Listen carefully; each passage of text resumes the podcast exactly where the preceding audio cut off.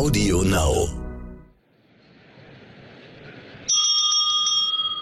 16 Jahre. Die unterbrochene Sitzung ist wieder eröffnet. Liebe Kolleginnen und Kollegen, ich gebe Ihnen das Ergebnis der Wahl bekannt. Fast genau 16 Jahre lang war sie Bundeskanzlerin. Abgegebene Stimmen 612.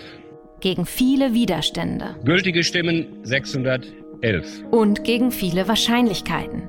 Aufgewachsen als Pfarrerstochter in der Uckermark, Physikstudium in Leipzig.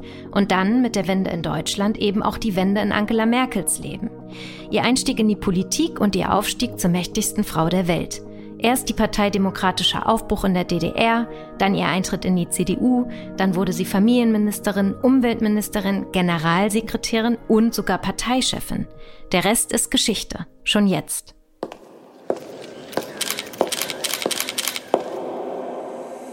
Sie kennen mich und Sie wissen, was ich anpacken möchte und wie ich das mache. Ein Leben ohne Krisen ist natürlich einfacher, aber wenn sie da sind, müssen sie bewältigt werden.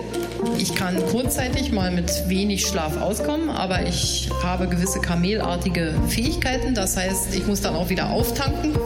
Das wäre jetzt ja falsch zu sagen, ich bin nicht eitel. Man möchte ja jetzt keine Zumutung für seine, sein Gegenüber sein. Tendenziell, glaube ich, gibt es bei Frauen eine gewisse Sehnsucht nach Effizienz. Effizienz. Das ist über Merkel Vertraute erzählen. Wir widmen uns einer Frau, die die Politik verändert hat und die sich auch selbst durch die Politik verändert hat. Angela Merkel, über die man doch so viel weiß, aber irgendwie eben auch nicht alles weiß. Mein Name ist Anna-Beke Gretemeyer und ich bin Chefredakteurin des Stern.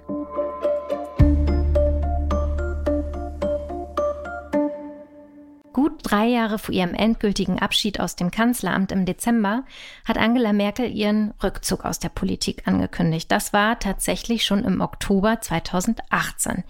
Ich weiß nicht, wie es Ihnen geht, aber ich habe das Gefühl, dass sich das Land seitdem verabschiedet hat. Es gibt Biografien, Titelgeschichten, Magazine, TV-Dokus und natürlich auch Podcasts, die alle versuchen, das, was in den 16 Jahren Merkel passiert ist, nochmal in Erinnerung zu bringen und wieder aufleben zu lassen. Ich möchte mit diesem Podcast etwas anders machen. Ich habe mit Angela Merkels Weggefährtinnen Gespräche geführt. Gespräche zum Abschied einer Kanzlerin. Ja genau, nur mit Frauen. Denn ich finde, viel zu oft sind es einfach immer nur Männer gewesen, die auf Angela Merkels Karriere zurückgeblickt haben. Bei uns nimmt uns zum Beispiel ihre langjährige Ministerin Ursula von der Leyen mit zu den nächtlichen Verhandlungen in Brüssel. Oder ihre stellvertretende Regierungssprecherin Ulrike Demmer berichtet, wie er denn so ist, der Alltag einer Kanzlerin, also wenn man hinter den Kulissen die ganze Zeit dabei ist. Oder ihre enge Freundin Annette Schawan erinnert sich an einen lustigen Abend mit Aperol Spritz. Alles so Momente, die noch nicht erzählt sind. Und in dieser ersten Folge wird uns die Feministin Alice Schwarzer unter anderem erzählen, warum Angela Merkel sie nach der gewonnenen Bundestagswahl 2005 so verzweifelt angerufen hat. Meine Gesprächspartnerinnen erinnern sich an ihre Zeiten mit Angela Merkel, mit Frau Merkel, vielleicht sogar mit Angela. So entsteht mosaikhaft Folge um Folge eine Annäherung an die ehemalige Bundeskanzlerin. Und als Konsequenz gibt es natürlich auch eine Antwort auf die Frage, was bleibt von Angela Merkel? Da ist sie wieder, die Glocke vom Anfang dieser Folge, die einen historischen Moment einläutet. Es ist der 22. November 2005 und wir hören Norbert Lammert, damals gerade frisch im Amt als Präsident des Deutschen Bundestags. Mit Ja haben gestimmt 397. Als einzige sitzend in einem Meer schwarzer Anzüge und einiger bunter Schals Angela Merkel. Mit Nein haben gestimmt 202 Kolleginnen und Kollegen. Und wenn ich mir die Bilder heute nochmal anschaue, würde ich sagen, Merkel sitzt da irgendwie schüchtern, zurückhaltend und sie lächelt. Liebe Frau Dr. Merkel, Sie sind damit die erste demokratisch gewählte Regierungschefin in Deutschland. Das ist ein starkes Signal für viele Frauen und für manche Männer sicherlich auch. Also ich neige nicht zur Sentimentalität, aber ich muss sagen, ich war tief berührt. Das ist Alice Schwarzer, Journalistin, Publizistin, Feministin. 1977 Gründerin und auch seitdem Herausgeberin des Magazins Emma. Und diesmal ganz wortwörtlich Zeitzeugin. Also mir sind ein bisschen die Augen feucht geworden. Mir war äh, die historische Dimension dieses Augenblickes zum allerersten Mal hebt eine Frau die Hand da zum Schwur, war mir ganz klar und ich, ich war wirklich tief ergriffen. Und ich habe ja dann auch anschließend, ich hatte das ja kommentiert, war eine der Kommentatoren für den ZDF. Und da habe ich gesagt, so, jetzt können die kleinen Mädchen in Deutschland träumen. Will ich wirklich Friseurin werden oder vielleicht doch Bundeskanzlerin? Da war schon ein Riesenschritt getan. Wie haben Sie sie beobachtet an diesem Tag? Was ist, und da haben Sie vielleicht auch mit ihr darüber gesprochen, was ist in ihr vorgegangen? Was hat man ihr angesehen? Nein, also ich, Merkel ist nicht der Typ, äh, zu dem man sagt, du, was hast du da damals eigentlich gefühlt? Aber ähm, ich saß nicht weit von der Familie entfernt und bin ja Journalistin. da habe ich natürlich auch den Hals gereckt und geguckt und Während ich also da schlucken musste, hatte ich das Gefühl, es wird nicht so gewesen sein, die werden einfach so protestantisch diszipliniert sein, äh, dass die unberührt waren. Die guckten ganz diszipliniert geradeaus und niemand wischte sich ein Tränchen aus den Augen und so. Später habe ich gehört, es gab anschließend Kartoffelsalat. Naja, ich dachte, man hätte auch mal ein paar Champagnerkorken knallen lassen können. Aber ähm, diese etwas zurückhaltende und nüchterne Art haben wir dann in den darauffolgenden 16 Jahren schätzen gelernt. Vielleicht sollte ich hier auf einen Umstand hinweisen. Nicht in unserem Gespräch, aber ganz generell besteht Frau Schwarzer darauf, dass sie Frau Merkel bei der Bundestagswahl 2005 nicht unterstützt hat. Sie hat dazu sogar extra eine Gegendarstellung in der Taz damals veröffentlicht. Sie lässt über ihren Anwalt damals klarstellen, in keinem Emma-Editorial vor der Bundestagswahl 2005 habe ich je zur Wahl von Angela Merkel aufgerufen. 91, da haben sie sich das allererste Mal in einem Restaurant in Köln getroffen. Die Merkel ist in ihr Dienstauto gestiegen und zu ihnen gedüst. Ähm, wie ist diese Begegnung zustande gekommen und wie war die Begegnung dann auch? Was ist bei dem Treffen passiert? Ja, es war einfach so, dass ähm, Merkel in der Zeit unglaublich vorgeführt wurde. Also Kohls Mädchen hieß sie ja. Und da war sie Frauenministerin. Er hatte sich eine große Portion Feminismus in New York bei den UNO-Treffen geholt und so weiter und wollte einführen ein Gesetz, halten Sie sich fest, Frau Kollegin, ein Gesetz, äh, Antidiskriminierungsgesetz gegen sexuelle Belästigung im Beruf. Wir reden von 1991, vor 30 Jahren. Na, da war aber dann was los. Ich weiß noch, die Bildzeitung hatte so ein, hatte sie ganzseitig veröffentlicht und hatte sie ja noch so einen lieben sogenannten Topfschnitt. Sie hatte ein rotes Kleid an, das ich eigentlich sehr hübsch fand. Da muss ich, glaube ich, mal ganz kurz unterbrechen. Einfach um klarzustellen, wovon Frau Schwarzer hier gerade spricht. Ich zitiere aus einem Artikel der Bild am Sonntag unter der Überschrift Würden Sie diese Frau einstellen? Kommt da der Präsident des Deutschen Industrie- und Handelstags, Hans-Peter Stiel, zu Wort. Er sagt, man ist wirklich erstaunt, auf welche Ideen Politiker kommen, wenn sie keine konkreten Probleme haben. Und worauf bezieht er sich da? Auf das Emanzipationsgesetz, das Frau Merkel damals vorangetrieben hat. Daran ist formuliert, dass ein Arbeitgeber beweisen muss, dass er eine Frau nicht aufgrund ihres Geschlechts abgelehnt hat. Sonst gibt es bis zu vier Monatsgehälter Schadensersatz. Klingt ganz schön modern für damalige Verhältnisse. Der Artikel ist wohlgemerkt vom 16. Februar 1992. Aber zurück zu Frau Schwarzer. Und da ich ja nun doch äh, diese Art von Gehässigkeit und Häme nun selber nur zu gut kenne, habe ich natürlich doch eine gewisse Sensibilität für diesen Ton entwickelt. Und ich habe sie dann angerufen und habe gesagt, Frau Merkel, ich würde Sie gerne mal kennenlernen. Ich habe gesagt, ich komme dann nach Bonn. Nein, nein, sagt sie, ist nicht nötig, ich habe ja einen Dienstwagen, ich komme nach Köln. Also sie hat so was Galantes, nicht? Das ist ja eigentlich männlich, ne? Das fand ich sehr schick. und da sind wir bei einem Italiener essen gegangen und äh, haben geredet, sehr selbstverständlich. Und ich erinnere mich, dass ich sie sehr offen fand, bis an die Grenze der Naivität. Also was ich sympathisch fand. Sie hatte noch gar nicht gelernt, sich zu schützen oder so, sondern hat sie einfach hingesetzt und mit der Journalistin geredet.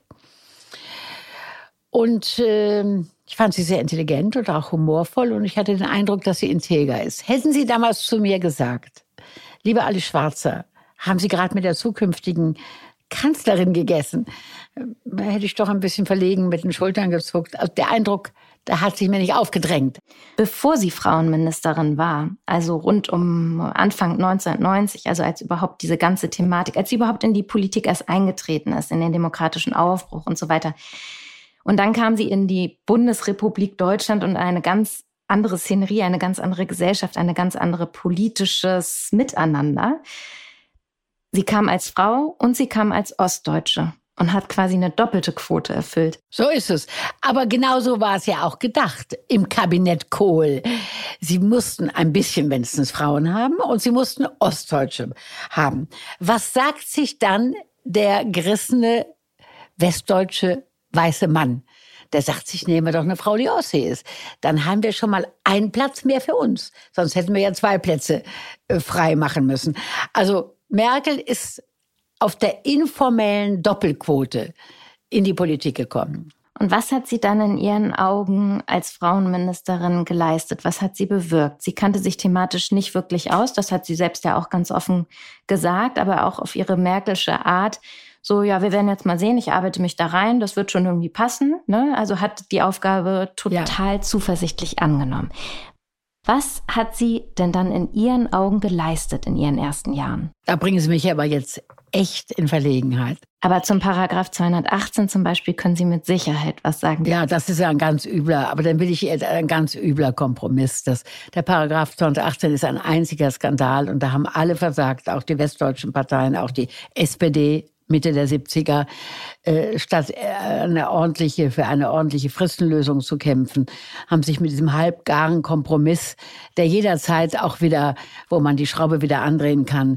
Also da kann man nicht Frau Merkel speziell in die Pflicht nehmen. Sie ist natürlich in einer Partei, für die der Paragraph 218, also die CDU, unverhandelbar ist.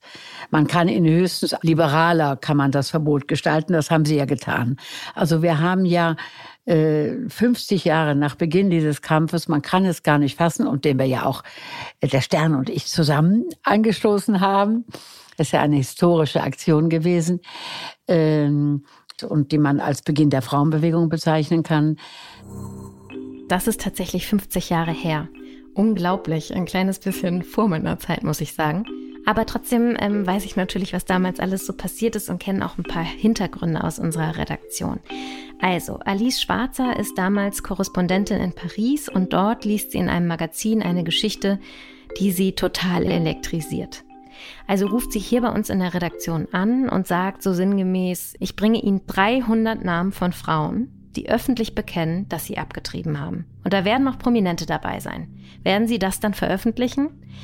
Man muss wissen, auf Abtreibungen stehen damals noch fünf Jahre Gefängnis. Und tatsächlich, 374 Frauen bekennen sich öffentlich zur Abtreibung.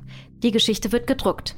Es dauert noch drei Jahre und dann wird durch die sogenannte Fristenregelung eine Abtreibung bis zur zwölften Woche erlaubt. Doch die Regelung wird einige Monate später nach Klagen von der Union wieder vom Bundesverfassungsgericht gekippt. Und dieses ganze Thema Abtreibung und ob eine Frau selbstbestimmt über ihren Körper entscheiden darf, ob Abtreibung von Ärzten beworben werden dürfen, also dass man einfach öffentlich informieren kann über diesen Vorgang. All das ist hochaktuell, immer noch. Wir haben im vergangenen Jahr, also 50 Jahre nach diesem ersten Titel beim Stern, noch einen Titel gemacht, wo wieder Frauen bekannt haben, ich habe abgetrieben. Also ähm seither haben wir nicht wirklich richtig was erreicht. Immer noch können Frauen nicht selbst entscheiden, müssen schön bitte, bitte machen, brauchen ein Gutachten und so weiter. Das heißt, der Kern ähm, des Abtreibungsverbotes ist in Deutschland erhalten geblieben, die Entmündigung.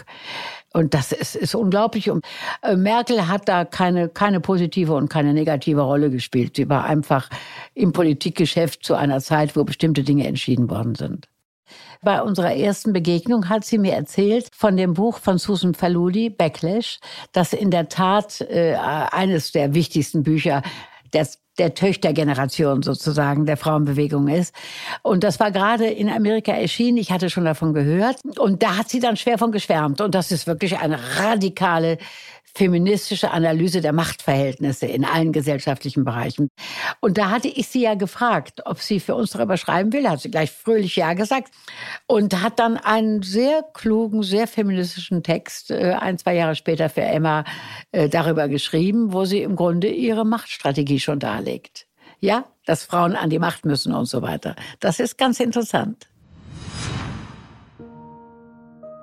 Frau Merkel hat wirklich 1993 einen Text in der Emma veröffentlicht. Man kann den auf deren Website heute noch nachlesen. Ich lese Ihnen mal kurz eine Passage vor, die ich ganz interessant finde.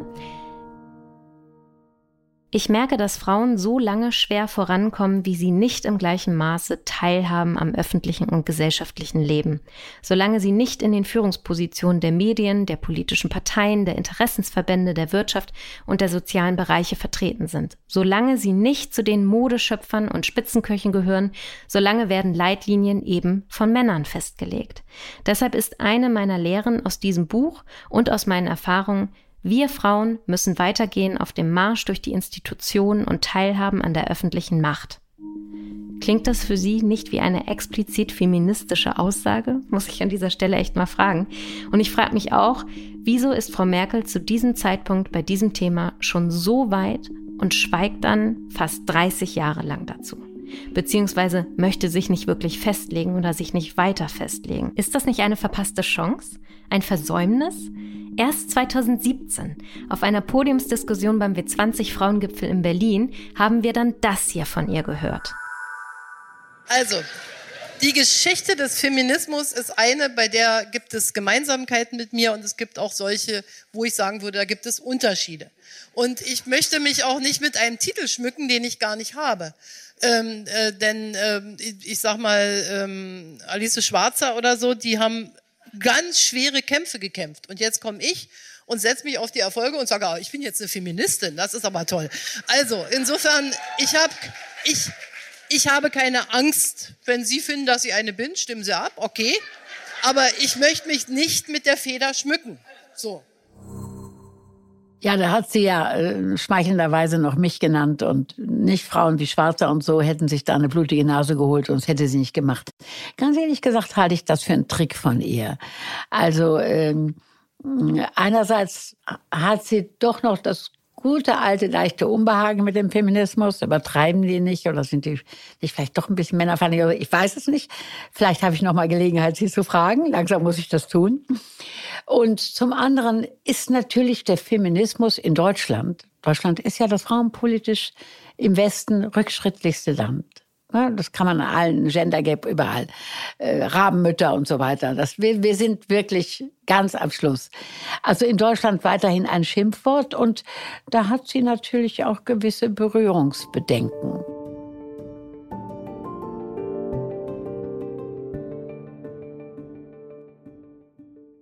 Bei der Vereidigung zur Bundeskanzlerin 2005 saßen äh, dort, wo Sie saßen, auf den, auf den oberen Rängen, sage ich immer, also auf der Tribüne ja auch noch ein paar andere zentrale Frauen. Die Enger Griese, Friede Springer zum Beispiel auch, die Gräfin Isa von Hahnberg, Evelyn Reul, mit der wir auch schon gesprochen haben. Ähm, was hat dieses dieses Frauennetzwerk für Merkel bedeutet in einem Wahlkampf und auch nach der Vereidigung? Also wie hat dieses Frauennetzwerk sie vielleicht auch gestützt? Gut, äh, ich bin da nicht, weil ich nicht, man hat immer gedacht, ich gehöre dazu. Ich, möchte mich überhaupt nicht von den genannten distanzieren, aber ich habe nie dazu gehört. Also ähm, ich denke, wenn man äh, eine mächtige Verlegerin wie Friede Springer äh, zur Gönnerin hat, wenn, wenn die das gut findet, das kann sich nicht negativ auswirken. Ja, äh, also äh, ich denke, das hat schon auch Stimmung gemacht. Aber ich erinnere mich, ich habe ja eine Zeit lang einen äh, Journalistinnenkreis gehabt mit Sabine Christiansen. Und einmal, das, das war bei mir in Berlin, ähm, haben wir Merkel eingeladen. Das hatte hatte ich vorgeschlagen. Das war, da war sie schon, da war sie schon Parteivorsitzende, ja. Also nach, nach, äh, nach 1999. Und sie war aber übrigens nicht die einzige. Unter anderem, wir hatten ein paar Politikerinnen eingeladen, unter anderem auch Ulla Schmidt, damals SPD-Ministerin. Und ich erinnere mich, äh, dass die Kollegin, ich kannte da Merkel ja schon länger persönlich, dass die alle sehr überrascht waren. Sie hatten alle ein ganz anderes Merkel-Bild. Äh, und ich erinnere mich, dass am Ende des Abends die Ulla Schmidt zu mir kam und sagte, hör mal, Alice, die ist ja eigentlich total nett. Und ich war sehr, sehr erstaunt, dass zwei solche zentralen Politikerinnen sich noch nicht mal kannten. Also das zeigt, dass es in der Berliner Republik hat für Frauen ein sehr rauer Wind geweht, auch für Politikerinnen. Mit dem Duo Schröder-Fischer, das war ja unnachahmlich, dieses Revival von schamlosem Machotum. So konnte man sich ja gar nicht vorstellen. Man dachte, jetzt verabschiedet man sich von Kohl und das war die alte Art und jetzt kommen die modernen Männer. Ja, denkst du, Puppe, die waren schlimmer als ihre harmlosen Väter. Äh, und in, aber eben in Bonn. Und dann gab es ja gleich, nachdem sie gewählt worden ist, diese legendäre Nacht, diese TV-Diskussion mit Schröder, der gesagt hat, die kann das nicht, ich mache das weiter und so weiter. Ich meine, sowas hat man ja noch nie gesehen vorher und nie danach. Mm, und das war, das war so einer der Höhepunkte dieses, dieses sehr frauenverachtenden, machohaften Klimas.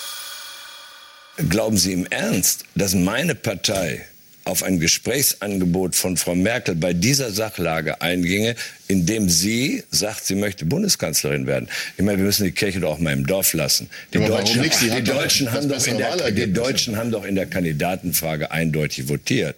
Das kann man doch nicht ernsthaft bestreiten. Die Deutschen haben keine insofern, Kandidaten, sondern sie haben Parteien insofern gewählt. Seien Sie die CDU, CSU. Mehr Zustimmung als Sie. Fragen Sie, ich meine, was fragen Sie mich? Ich sage Ihnen, ich führe Gespräche und ich sage Ihnen heute voraus, die werden erfolgreich sein.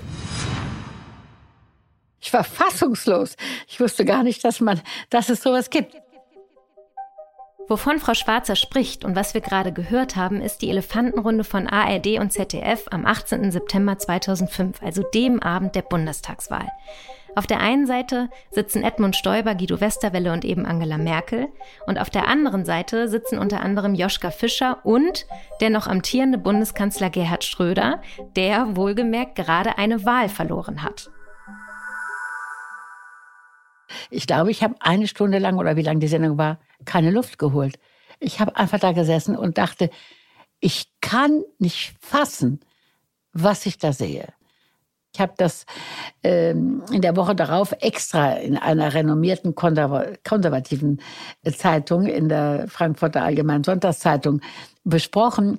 Und ich weiß noch, ich habe den Titel gewählt, Ein Mann sieht rot und habe Schröder verglichen mit dem Gattenmörder und habe geschrieben, der klassische Gattenmörder, der bringt sie um, weil sie geht. Und der will sie umbringen, weil sie kommt. Also es war unvergleichlich. Nun kommt aber das Allerschlimmste dass so ein Schröder ausflippt, ja, hat er zu viel getrunken, hat er was genommen, hat er überhaupt, ja, ist es der Männlichkeitswahn, wahrscheinlich genügt der schon. Gut, das kann ja passieren. Aber worüber ich dann fassungslos war, dass am nächsten Tag alle so taten, als wäre nichts gewesen. Alle diskutierten, in der Tat, soll die denn jetzt wirklich Kanzlerin werden?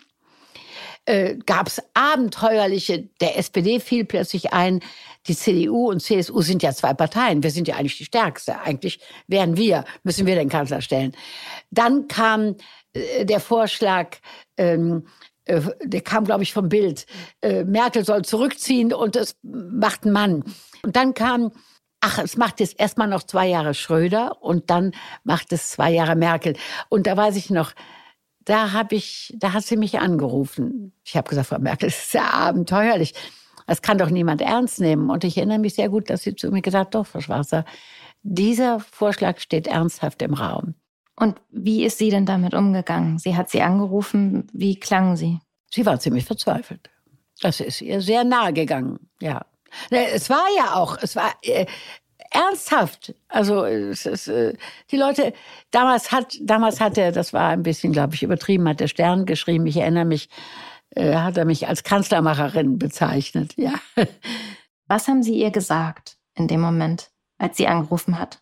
Ja, ich, ich habe gesagt, dass es absurd ist und äh, dass ich meinerseits äh, als Journalistin natürlich alles tun würde, um diese Absurdität aufzudecken. Das habe ich auch getan. Ich habe als Journalistin alles getan, um darauf öffentlich aufmerksam zu machen, was für ein Skandal das war, was da gerade passiert. Dass man, äh, dass die gewählte Kandidatin nicht Kanzler werden soll, nur weil sie eine Frau ist. Es gab keinen anderen Grund. Ich habe auch mit, mit Politikern die an ihrer Seite waren, äh, auch vor einigen Jahren sehr ausführlich über all das gesprochen. Zum Beispiel mit Müntefering, nicht? Äh, der sagt, ja, uns war natürlich schon ein bisschen früher klar, dass sie es doch dann sein würde und dass wir uns irgendwie arrangieren müssen. Aber nach außen waren die alle beinhart. Da haben die alle zu diesem völlig enthemmten Schröder gehalten. Ähm, generell hat sie in diesen ganzen ersten Jahren, also in den ersten 15 Jahren in der Politik, wurde sie ja doch immer wieder reduziert, auch aufs Frausein. Äh, die CSU-Männer nannten sie Zonenwachtel. Sie wurde in den Medien auch oftmals ähm, äußerlich äh, begutäugt und, und, und reduziert auf das. Ähm, wie haben Sie das beobachtet und was finden Sie, wie hat sie sich damit geschlagen? Sie hat ja nie im Talk, in der Talkshow mal eine Aufschreikampagne gestartet oder hat sich das anmerken lassen. Das Einzige, was man registriert hat, war die optische Veränderung. Also äh, interessant ist doch, dass diese ganze Häme über sie als Frau, dass die schlagartig stoppte, als sie Kanzlerin war. Als Kanzlerin ist sie auch modisch zum Role Model geworden.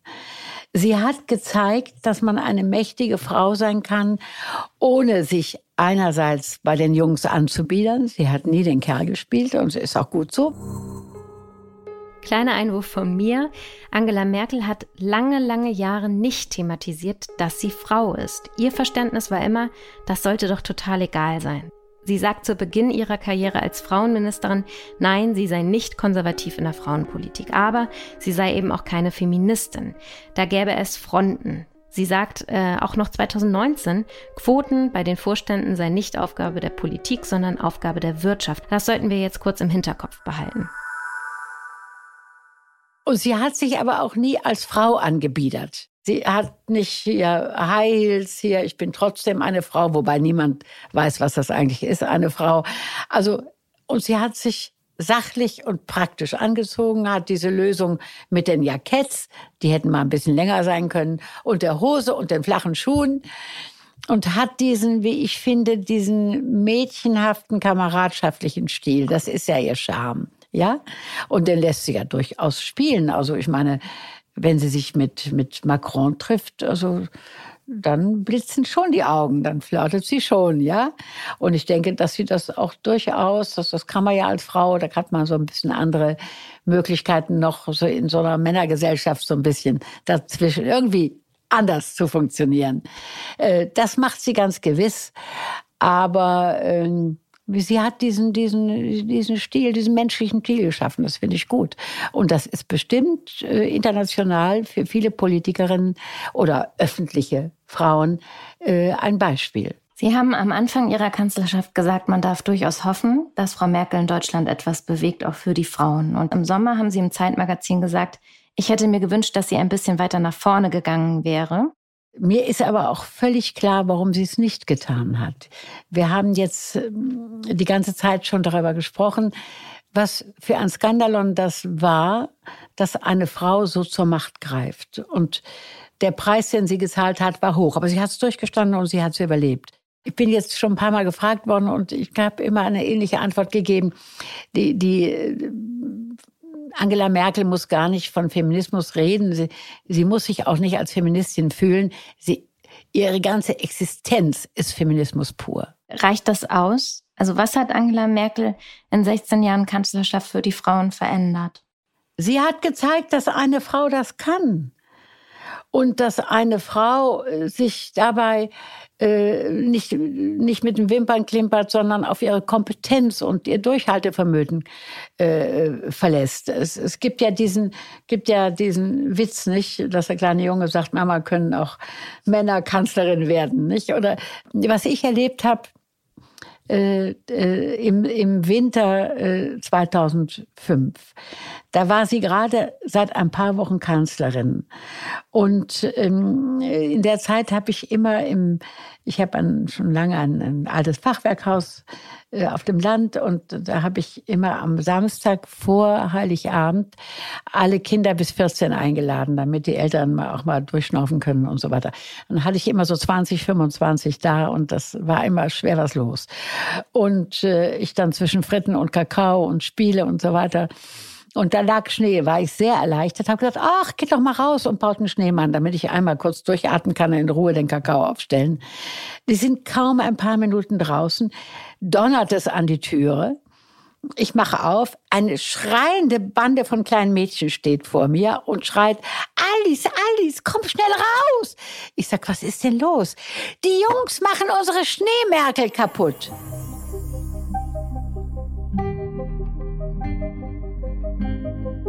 Also es gibt so viele Themen, wo wir in Deutschland, finde ich, einfach noch nicht an einem Punkt sind, wo wir sagen, da ist die Gleichberechtigung vorangeschritten genug. Da haben wir das Gefühl, es gibt eine Parität zwischen den Geschlechtern. Es gibt so viele Themen, wo noch zu tun ist. Also gleiche geschlechterneutrale Bezahlung für gleiche Arbeit oder dass wir äh, der Anteil in, in Deutschland von weiblichen Führungskräften deutlich unter dem EU-Durchschnitt liegt. Das sind keine Themen, wo Sie sagen, da hätte sie mehr, mehr tun müssen.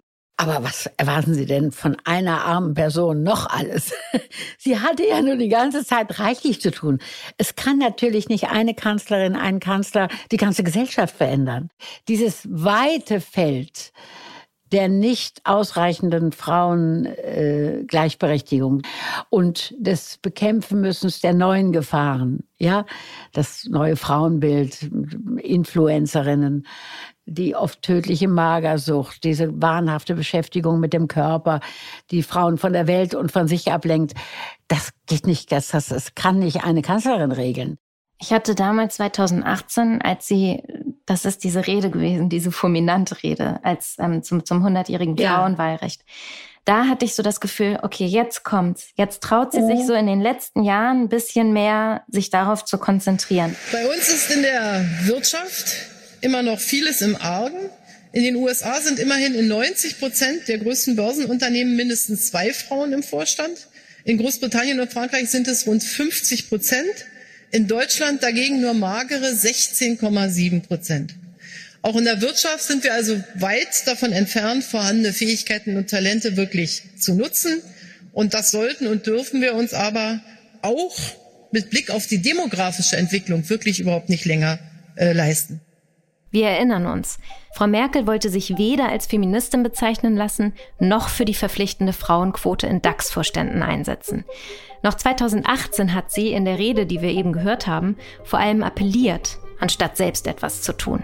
Drei Jahre später, bei ihrer allerletzten Sommerpressekonferenz, sagt sie dann, was die Frage Feminismus anbelangt, da glaube ich, gibt es wirklich viele Frauen, die sehr viel mehr getan haben für die Gleichberechtigung von Mann und Frau. Und trotzdem habe ich auch einiges auf den Weg gebracht. Auch weil ich mit wachsender Zeit als Politikerin gesehen habe, dass äh, doch immer wieder Maßnahmen notwendig wurden, die, bei denen ich am Anfang gedacht habe, das geht auch mit einer freiwilligen Selbstverpflichtung. Also das hätte ich mir 1990, als ich in die Politik ging, alles einfacher vorgestellt, muss ich ganz ehrlich sagen. Erstaunlicher Satz und irgendwie mit diesem typischen Merkel-Unterton, oder? Sie hätte gemerkt, dass von alleine ziemlich wenig geht. Das ist allerdings dann auch zu einem Zeitpunkt, zu dem sie nur noch Kanzlerin auf Zeit ist.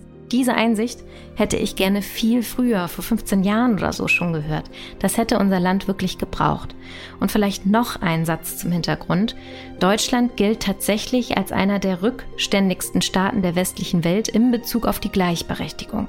Der Anteil weiblicher Führungskräfte in Deutschland liegt tatsächlich deutlich unter dem EU-Durchschnitt. Hinter Rumänien, hinter Spanien, hinter Schweden sowieso.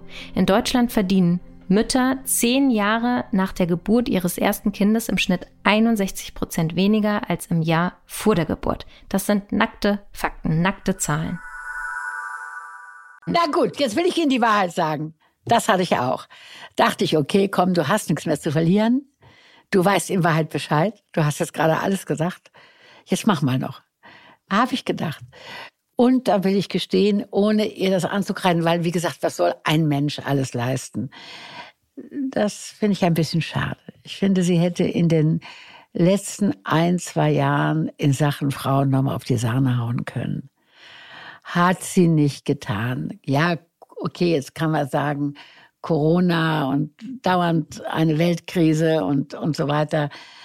Aber dann ist sie dann vielleicht schon zu weit wieder weg. Sie hat das überlebt, sie ist eine Frau, sie hat diese Wahnsinnsattacken überlebt und jetzt schwebt sie eigentlich über allem.